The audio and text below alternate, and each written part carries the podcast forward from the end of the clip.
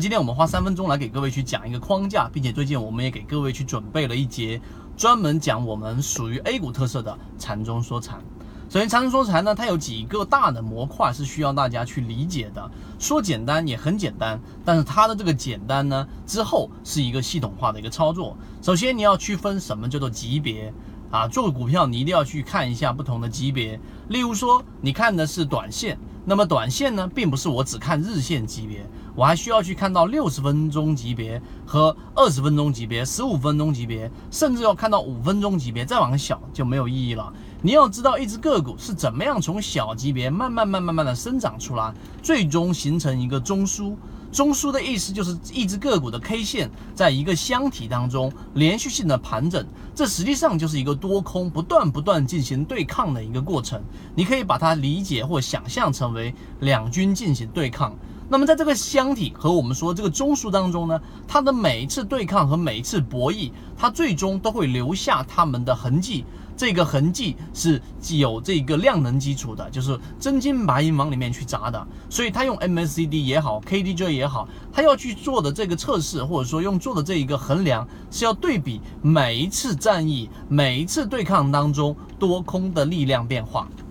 那么，当你明白这个中枢的一个这个含义之后的第二级别啊。第一个是你要理解，我要看不同的时间级别；第二个你要看就刚才我们所说的中枢；第三个你就要看中枢的整圈子。从二零一六年到现在都分享模型，一方面是自己记录自己的交易系统，另外一方面可以帮助大家建立完整的交易系统。系统进化模型可以一步关注泽西船长公众平台。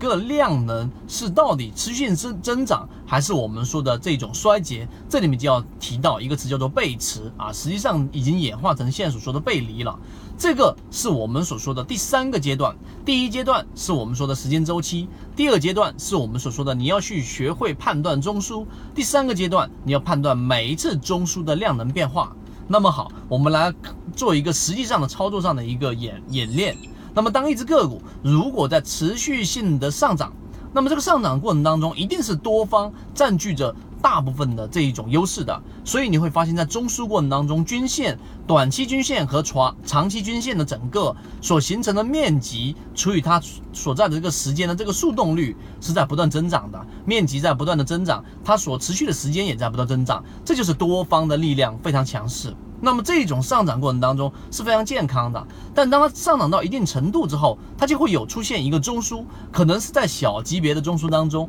然后出现一个问题，什么问题呢？由原来的多方占据大部分的优势，慢慢的变成多空持平，就大家旗鼓相当。那么这种情况之下，就会形成相比于上一次的这一个中枢，它是出现了我们所说的衰竭的，因为它不是一个我们说持续性的增长的。那么这个时候就出现了一个小级别的我们所说的这种背驰啊，这种小级别的背驰一旦发生之后，它到底能持续一次还是两次呢？如果它只是一次的失利，那好，后面又赶上了，那么这种中枢这种趋势还是可以去做的。但是相反的，如果说它的量能已经由原来的多空当中的多方势力增强的过程当中变成了空方势力增强，那么这个时候就是卖点了。